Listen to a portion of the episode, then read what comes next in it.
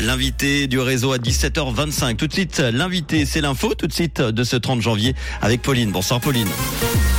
Bonsoir à tous. La relève médicale en Suisse est majoritairement formée à l'étranger depuis 10 ans. Les Suisses en tête de classement de la longévité mondiale et du beau temps demain matin. La relève médicale en Suisse est majoritairement formée à l'étranger depuis 10 ans. Au cours des dernières décennies, seul un quart des nouveaux médecins a effectué sa formation en Suisse. C'est ce que montre une étude publiée dans le bulletin des médecins suisses. Les autres ont décroché leur diplôme à l'étranger et sont venus ensuite travailler dans le pays. Ce phénomène qui prive les États voisins de leurs médecins comporte aussi un risque pour la Suisse en cas de pénurie de personnel dans les pays limitrophes.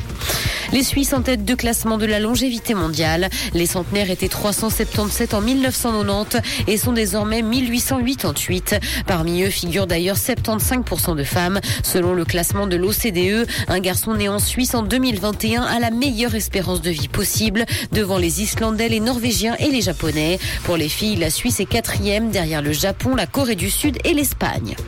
Étude expérimentale à Bâle. La vente régulée de cannabis démarre dans les pharmacies. L'accès aux produits à base de chanvre sera donc possible aux participants à l'étude lancée par le département de la santé de Bâleville. 374 personnes âgées de 18 à 76 ans participent à cette opération.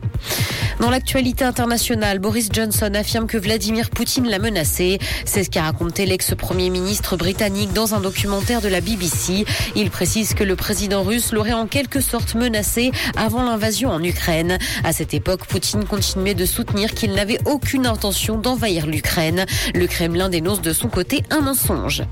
Sciences Po Paris interdit l'utilisation de chat GPT. L'Institut est le premier établissement d'enseignement supérieur en France à annoncer officiellement l'interdiction de cette intelligence artificielle. Les étudiants qui décideraient de contourner la règle risquent jusqu'à l'exclusion. Chat GPT s'est répandu dans le monde éducatif depuis le mois de novembre. L'outil interroge d'ailleurs beaucoup sur le sujet de la fraude et du plagiat. Antonio Banderas a raconté comment sa crise cardiaque a changé sa vie. L'acteur espagnol a eu des problèmes de santé en 2017. Il a indiqué que ça lui avait permis de se concentrer sur ce qui est le plus important et de prendre du recul sur sa carrière. Il n'a cependant pas pour autant réduit son rythme de travail, mais a décidé de choisir différemment ses projets. Le ciel sera dégagé demain matin malgré la présence de quelques nuages. Côté température, le mercure affichera moins 1 degré à Lausanne et Carouge et 1 à Genève et Gland. Bonne soirée à tous sur Rouge. C'était la météo, c'est Rouge.